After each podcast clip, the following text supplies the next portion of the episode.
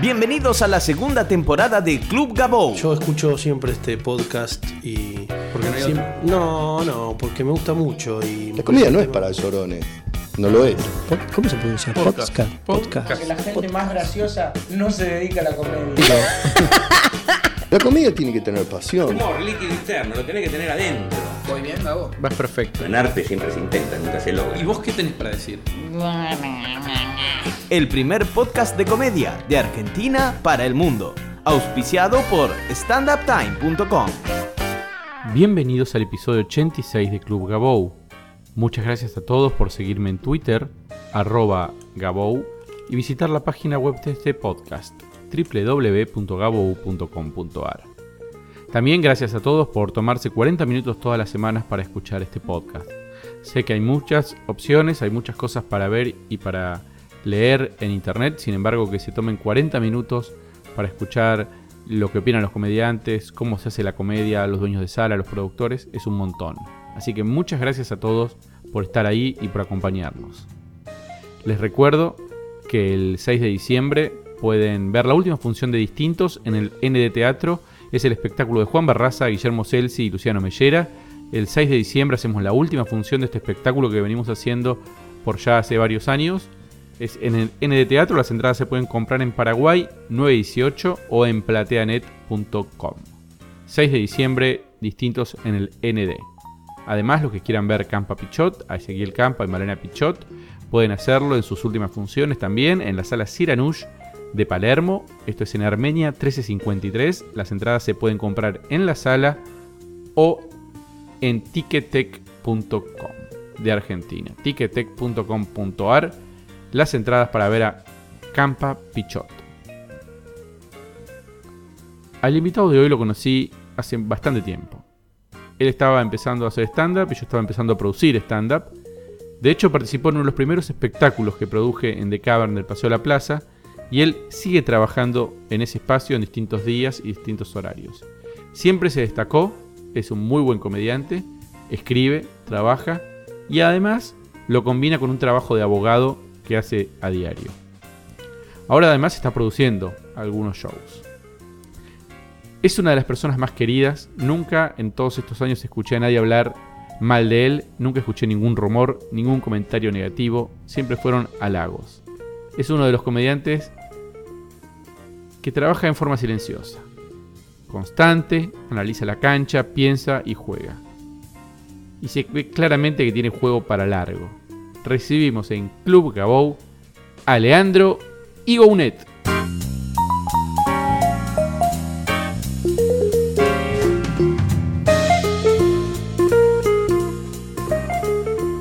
Un- la única variable acá que importa es el tiempo. Te diría. Yo he visto eh, con tiempo lograr cosas imposibles, increíbles, y gente que pierde la paciencia se termina bajando. No hay, verdad. no hay- no hay ningún secreto. Sí, comparto. El único secreto es el tiempo. Sí, sí. Eh, hay gente que tiene más suerte, no sé si más suerte o que está más iluminada y que con menos tiempo genera cosas mucho más rápido. Y hay gente que quizás que, bueno, que necesita más de tiempo. Pero sí, como decís vos, todo es cuestión de tiempo. Yo cuando empecé con esto, ni me imaginaba este, tener un espectáculo fijo, por ejemplo.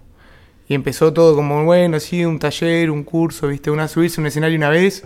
La primera vez fue con Angelini, ¿estudiaste? La primera vez fue con Angelini, sí, en el 2007. Hicimos el curso y bueno, nada, de ese grupo que éramos unos 15, actualmente están, somos tres o cuatro los que seguimos en eso. La mayoría, como decís vos, viste, se bajó.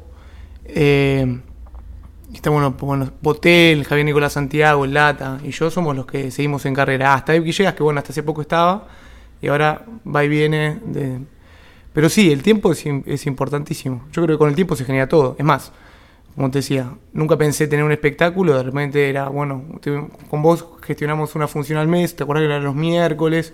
Re loco, era una idea muy al principio, como para mover la familia, los amigos. Y cuando eso empezó a caminar, se nos dio domingo a las 9 de la noche. Eso fue en el 2008. Y estamos en el 2014 y ese espectáculo, ese espacio sigue. Rot- rotó el elenco. Rotó el elenco, rotó el nombre también. Pero sigue, sigue. Y después, hace dos o tres años, nos dieron. eh, el viernes salió 30, así que dos horarios. Sí, nunca pensé actuar en, por ejemplo, en Ciudad Emergente, ante mil personas, nunca pensé estar en, en tele, en ¿Y Bendito. qué pensabas vos? ¿Hasta dónde pensabas? ¿Cuál era tu, tu Y, meta? No, mi meta era tener, eh, cuando empecé, bueno, en realidad no cuando empecé, cuando me subí un escenario por primera vez y tuve el impacto de lo que era el público y todo, de sentir la risa de la gente por algo creado por, por mí, eso, eh, la meta que me puse era tener un espectáculo fijo, armar un elenco y tener un espectáculo. Esa fue la primera meta. Y lo lograste rápido. eso. Eso se logró rapidísimo, sí, porque eso en dos meses ya estábamos ahí. Era otro, Era otro mundo. era otro mundo, Mm. ¿no? Digo, era mucho más fácil, había más espacios. Sí, había, no, no, no, había menos espacios y, y la oferta no era como esa hora que es de lunes a domingo. En ese momento, no sé si vos te acordás, era Viernes, sábado. viernes y sábado y se había gestionado eso que habías armado vos, que era un miércoles al mes, que Ah. era un rotativo, que está- estábamos nosotros, estaban los chicos de Bla- eh, Ramiro Tucha, Bla, bla, bla, bla. bla, bla, bla, claro. Sí, era un flash. Pero bueno, nada, era eso, eran dos veces por semana y estaban bueno, los chicos de Agraciados no me y no sé quién más estaba los viernes y sábados. Pero sí, eh, de repente explotó, explotó las salas, la cantidad de elencos que empezaron a aparecer, los días, todo. Cambió muchísimo. Y ustedes siguen ahí firmes. Nosotros seguimos firmes y por suerte nos está yendo muy bien. Hace, no sé, nosotros nunca suspendimos una función. En todo este tiempo, con estos, nunca suspendimos una función y la convocatoria camina, camina bien. Lo que pasa es que yo siento que el paseo, de cierta manera, te encadena un poco. O sea, no te- la, la- la- ¿qué hacen además de volanteo? hacemos laburo, bueno, en la semana, todo lo que es redes sociales, Facebook, Twitter. ¿Pagan algo o es todo...? Ahora no, en una época metíamos plata en alternativa teatral en anuncios, hicimos mucho tiempo radio con el ¿Le Lata. sir- ¿Le sirvió lo de alternativa? Sí, al principio. Ahora Alternativa se pinchó mucho. Al menos a nosotros no nos está convocando como antes. Antes creo que era el único sitio donde podías conseguir entradas gratis o con descuento.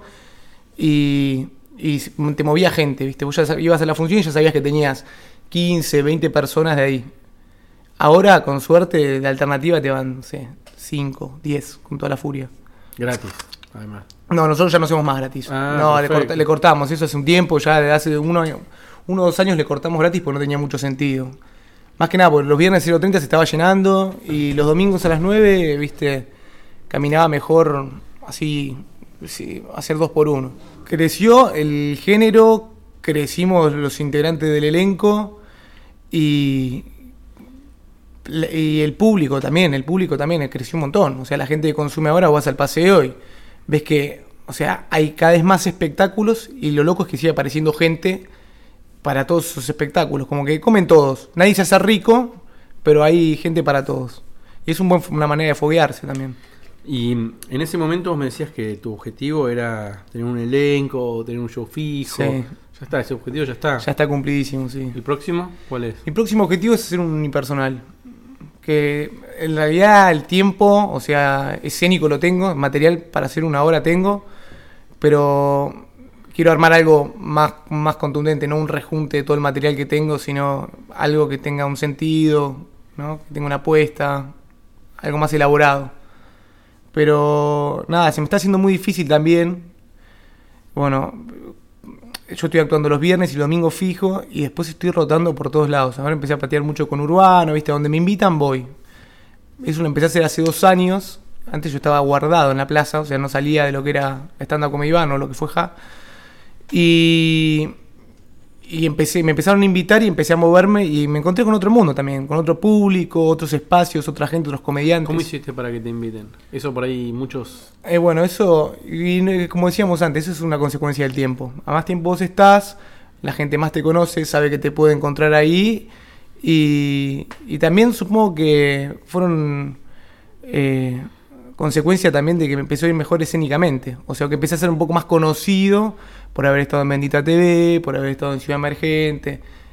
Cosas que no todos los comediantes tuvieron la suerte y, y que te despegan un poco de, de la media. Tampoco es que sos una celebrity, ni pedo, no, pero no, sí. te- pero, pero nada. ¿Y qué falta para que dejes tu trabajo de oficina y te dediques a eso? ¿O no va a pasar nunca? No, sí, eso va a pasar. Eso es un hecho, lo tengo puesto acá en la cabeza. Ese es un- creo que ese, es más, Toqué- toqué ese, el es, ese el ese es el objetivo Real. real que va más allá del unipersonal y todo lo que puede hacer en escena. Eh, yo tuve, cuando yo empecé a hacer stand-up, ya estaba estudiando abogacía, ya estaba en el cuarto año de la carrera, trabajaba de eso, ganaba bien, eh, y lo otro era como un hobby. Los valores con el paso del tiempo fueron cambiando y las prioridades también. O sea, yo en mi, en mi trabajo hoy por hoy, nada, no te digo que laburo a reglamento, pero voy, hago lo mío y después me voy y estoy con la cabeza puesta en cómo hacer reír, eh, qué, qué chistes nuevos generar, dónde puedo ¿Te actuar. pasó alguna vez que te reconozca alguien del, o, en un juicio? En una- Sí, me pasó. Vos sos el de... Me pasó, me pasó. eh, yo trabajaba en una, en época una fiscalía de instrucción y era muy común que vayan los abogados y te digan, che, ¿me, puedo- me prestás la causa para sacar fotocopias? Para leerla. Para leerla y para sacar copias para un legajo, ¿viste? Y le digo, bueno, nosotros teníamos que acompañar al abogado a, a, la, el- a- a- no, a la fotocopiadora para que no se lleve la causa el tipo, ¿viste? Y estábamos ahí, y yo entonces lo acompaño al tipo y en la librería me atiende el chabón y se me queda mirando fijo un rato largo. Viste, yo de traje, viste, con el abogado, una, una causa de lesiones, me acuerdo.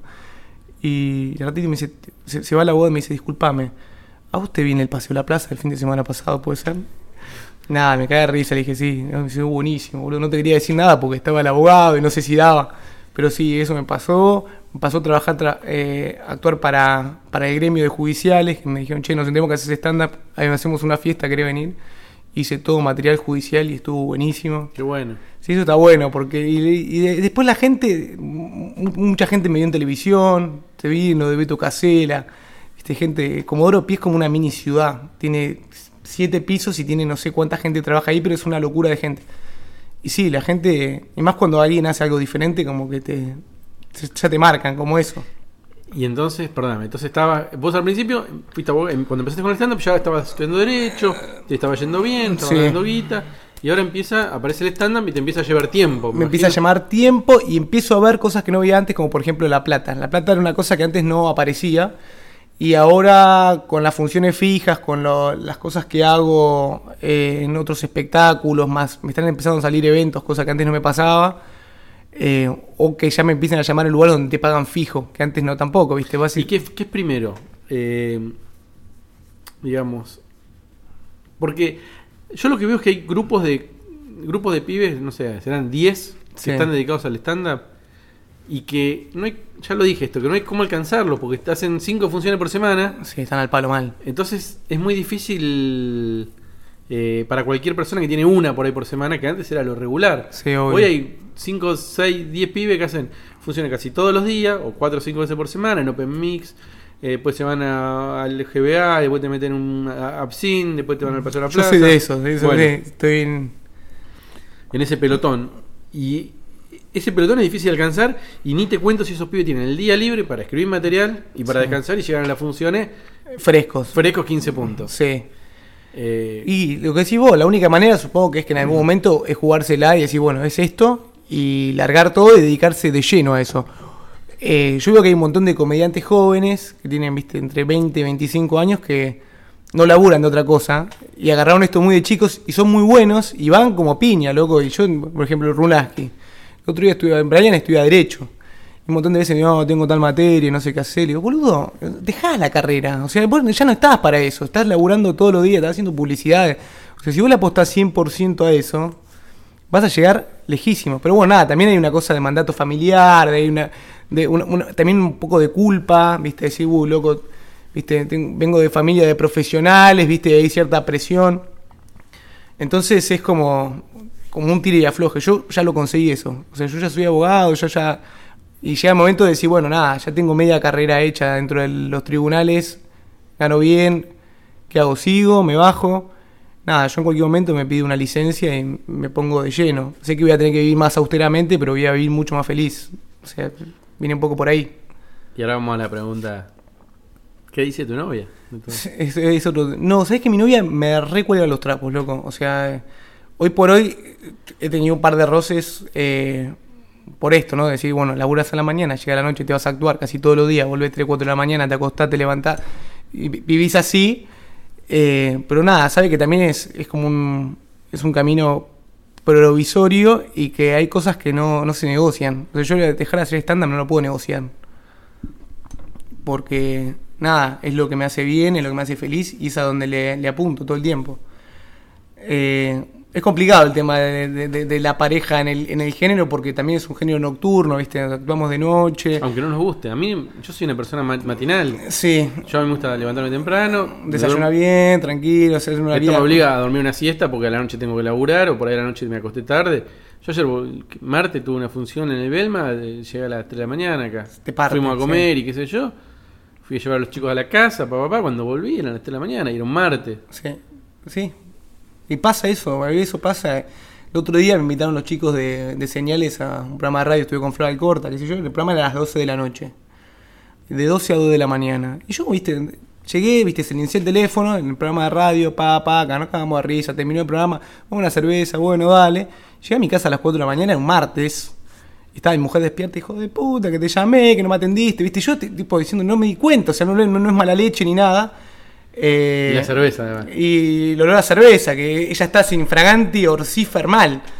Pero. Es muy difícil, ¿sabes qué? También me parece transmitir que la desgracia que tenemos, que es una bendición en realidad, que es laburar de lo que nos gusta. Sí, eso es dificilísimo. Porque vos le decís, "Mira, yo estoy laburando, si voy a tomar una cerveza voy a cenar con un elenco, es parte del Es parte del trabajo, sí. Es parte de, de- de- de, digamos, del proceso, se hablan cosas, ¿viste? se resuelven algunas cuestiones eh, que por ahí, que, o se usa como reunión de producción, digamos. Obvio. Y es muy difícil transmitir eso, porque uno la pasa bien además. Sí. Y está generalmente con amigos o con gente con la que tiene mucho Y para se conversar. nota, cuando llegas se nota, porque no es que estás tipo onda, oh, viste, estoy hecho mierda, que no No, estás como fresco, viste.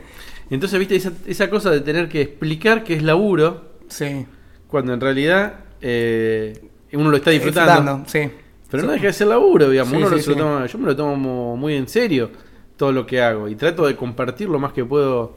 Es difícil el equilibrio, me parece. Sí, es difícil. Yo creo que, bueno, no sé, vos quizás que tenés más experiencia en eso, porque vos estás en pareja y ya vivís de esto, de, está bien, de planos de la producción, pero, pero sí, supongo que es como cualquier pareja, es una negociación, es un tira y afloje, bueno, hasta acá doy, hasta acá te permito, nos permitimos tal cosa. También hay una cosa, ella te conoció haciendo stand-up, Ella no, ella me conoció sin hacer stand-up. entonces tiene más derecho. Tiene más derechos, sí. Sí, tuvimos un par de peleas en el medio. Justo en una de las peleas en el medio yo empecé a hacer stand-up. Cuando me convertí en una persona famosa y reconocida, ella quiso volver a mí. Y Por la fama y el dinero. por la fama y el dinero.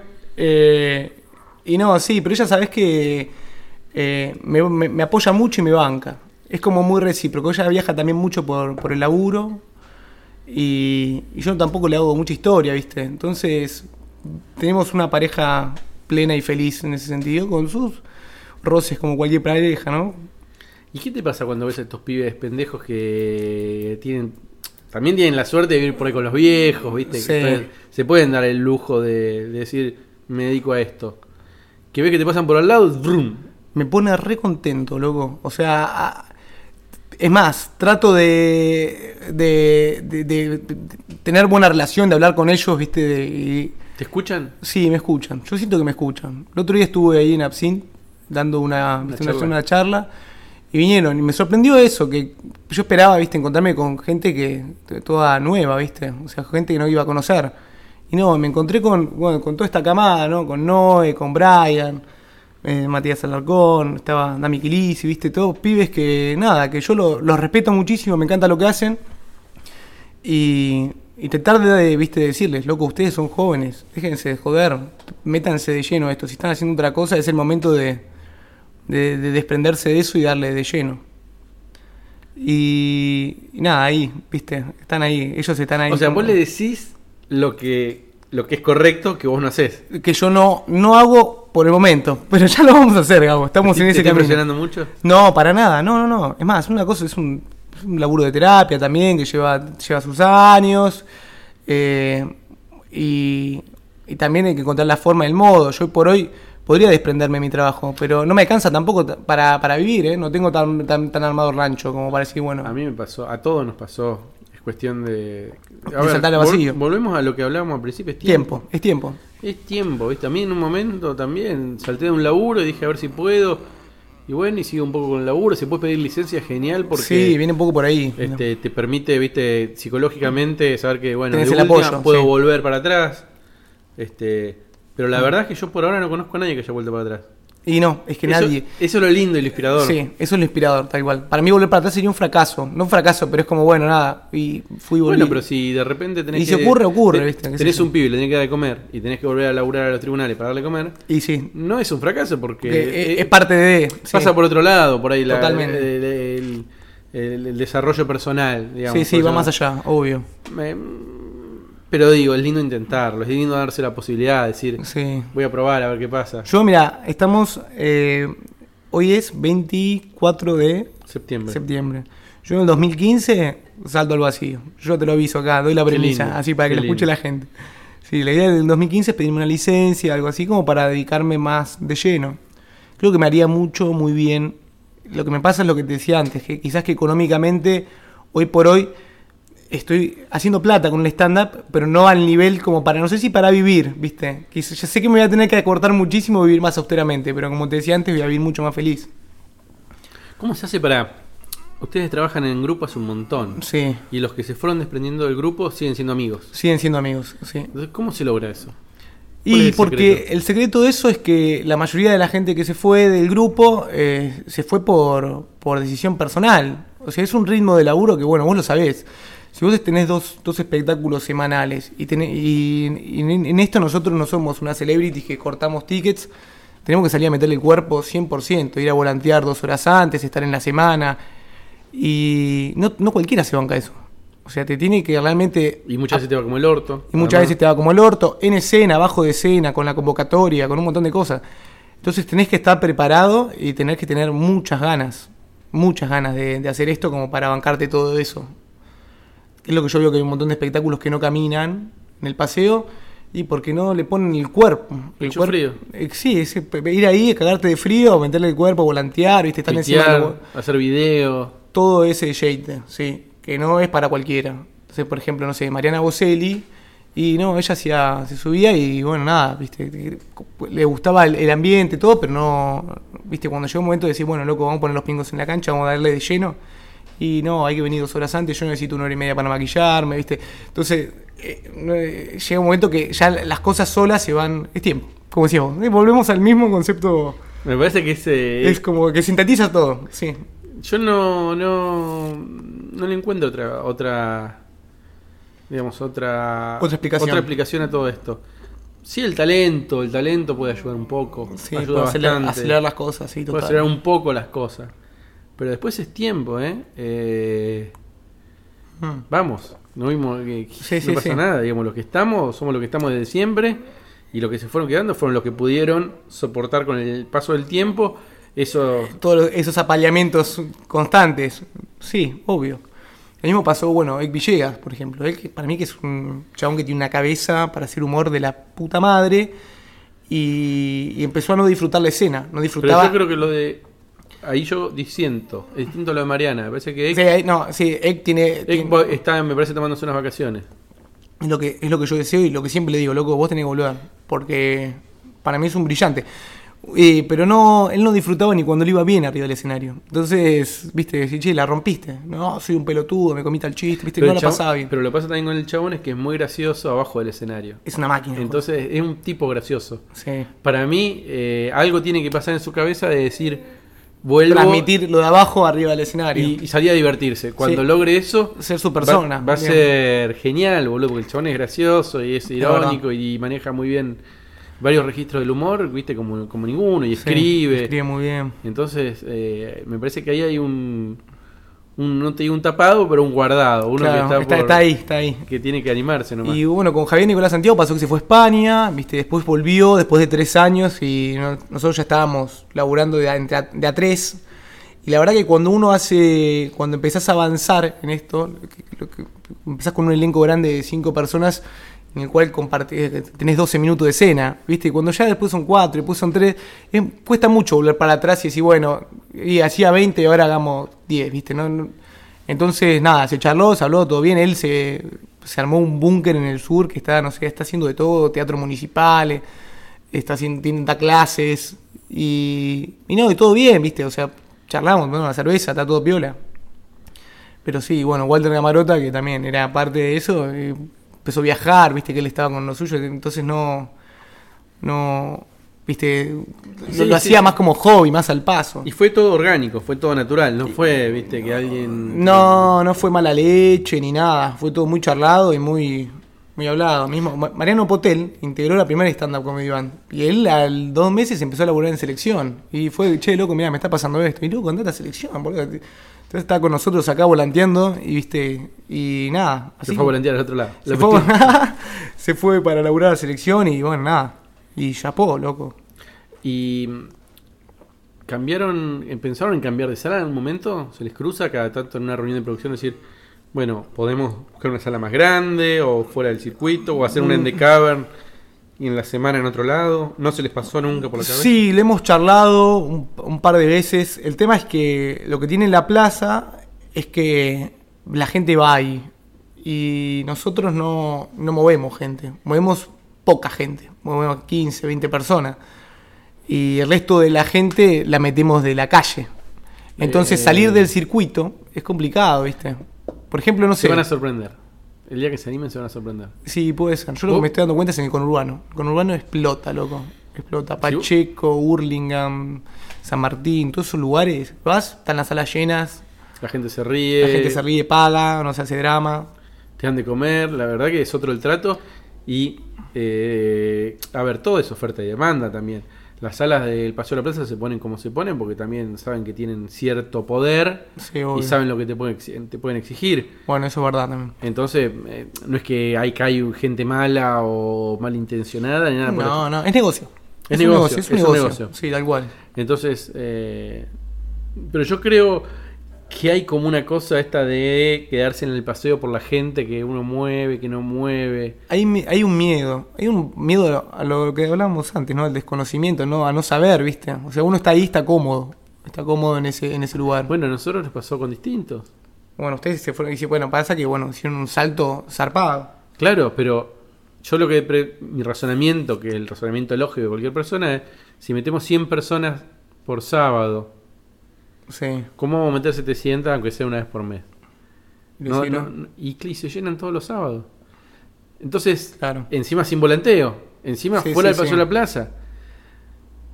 Empiezan a funcionar otras cosas. Hay eh, Otros factores. otros factores y otras variables que, que- que por ahí uno en la comodidad y en el desconocimiento de estar metido ahí no se da cuenta. Eh, bueno, vos lo estás viendo ahora cuando vas al interior, cuando vas al GBA. Sí, sí. O cuando vas al interior, o sea, se, También. se, se- se nota, se nota, y es muy difícil de, de- de- de transmitirlo eso. Sí, sin duda. Yo lo, lo que creo, lo que veo también un poco, es que el paseo fi- fi- eh, figura medio como una vidriera. Es como, eh, estás en el paseo de la playa, es como que te da como cierta, eh, cierta, no te voy a decir chapa, una chapita, digamos. Y, y bueno, nada, hablando un poco de lo que es el tiempo, yo supongo que con el paso del tiempo las cosas ahí van a cambiar y nosotros vamos a tener que despegar de ahí. Pero obviamente fue el lugar, y esto a mí también, digamos, para mí fue el lugar donde yo aprendí a producir. Sí, obvio. Todavía no aprendí, digo, pero donde empecé a producir. Y es el lugar donde muchos comediantes empezaron a formar sus primeras herramientas y tener sus funciones regulares.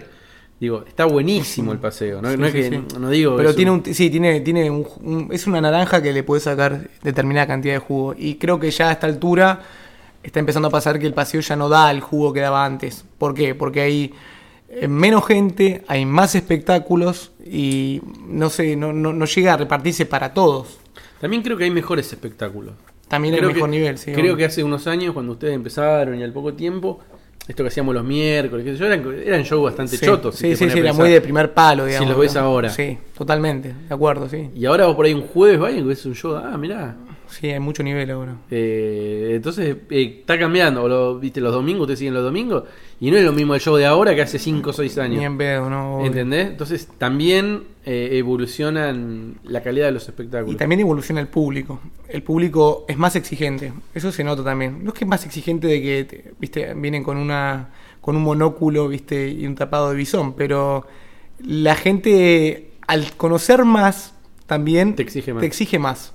Sí, Che, ¿llevas anotadas todas las funciones que haces? todas. ¿En qué las anotás?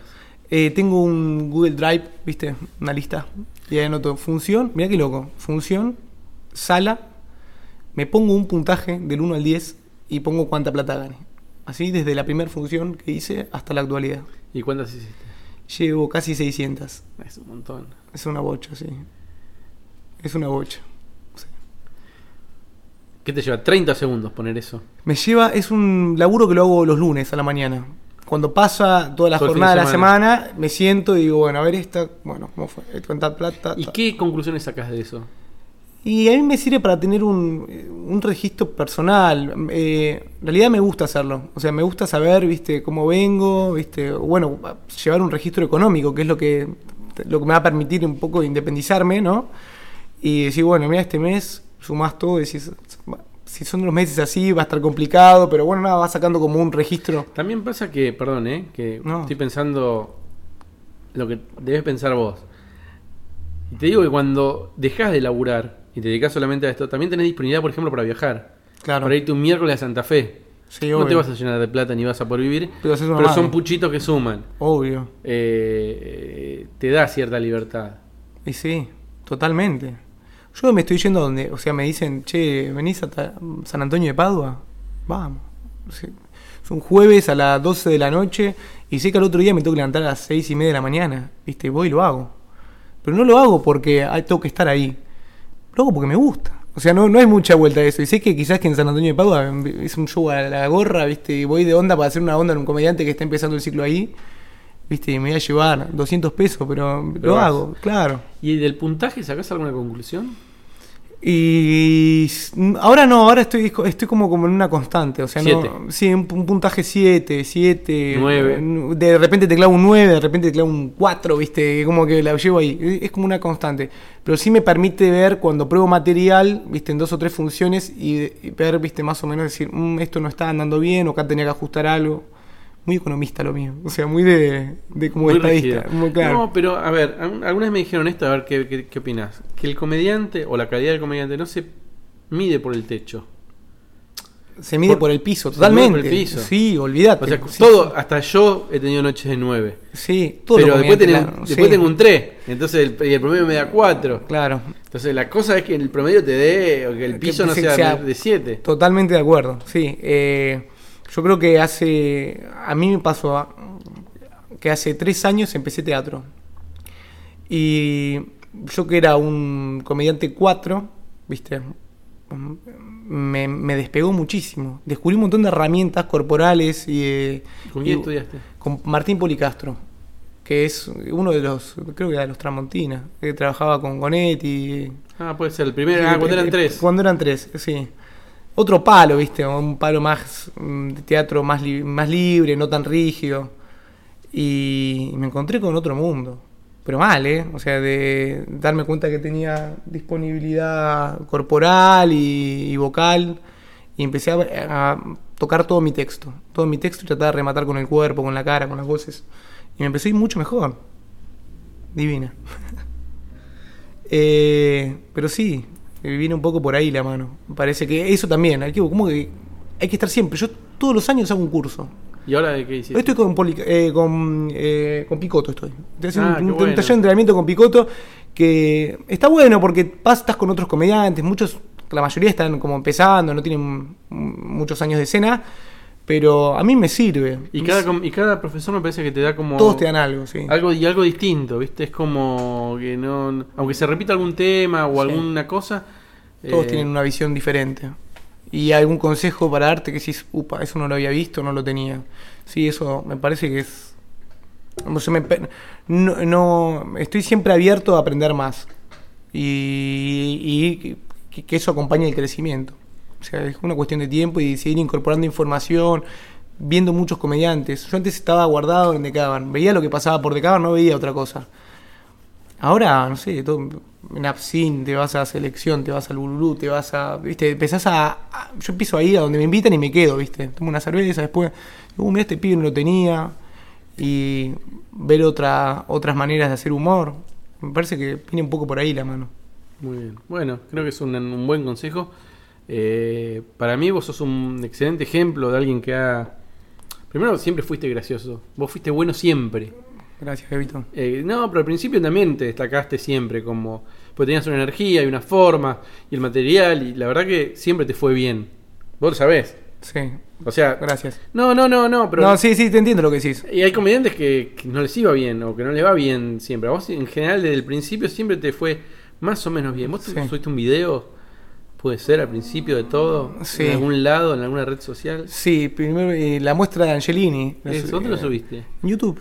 YouTube. Y eso anduvo muy bien. Eso anduvo muy bien, sí. Yo me acuerdo de ese video. O La sea- muestra anduvo muy bien. Sí, eh, tenía un monólogo que hablaba que era cadete y Claro. sí, y Que la gente te preguntaba, sos es la primera vez, sos muy Sí. bueno, me Sí, acuerdo, sí, me hacían- me sí. recuerdo de eso. Y pasaron un montón de años, boludo, y seguís, y seguís dándole, y seguís estudiando, y seguís. Y el próximo paso, bueno, ya lo, lo- lo adelantaste acá. Sí, ya tiré la premisa acá. Este, En Club Cabou. Club Cabou, el lugar de provincia. este, así que bueno, nada, felicitarte y agradecerte que te viniste No, gracias a vos. Y nada, de paso aprovecho para felicitarte a vos también. Que bueno, nada, creo que yo arranqué un poquito más tarde toda esta carrera, todo este mundo. Y como cuando yo arranqué, vos fuiste la primera persona que nos consiguió un espacio para actuar, nos produciste. Y hoy, siete años después de eso, estamos acá charlando juntos de lo mismo y compartiendo la misma pasión que es esto del humor, ¿no? Bueno, bueno, muchas gracias. loco. No, gracias a vos. Viens voir les comédiens, voir les musiciens, voir les magiciens qui arrivent. Viens voir les comédiens, voir les musiciens, voir les magiciens qui arrivent. Les comédiens ont installé leur tréteau, ils ont dressé leur estrade étendue des calicots.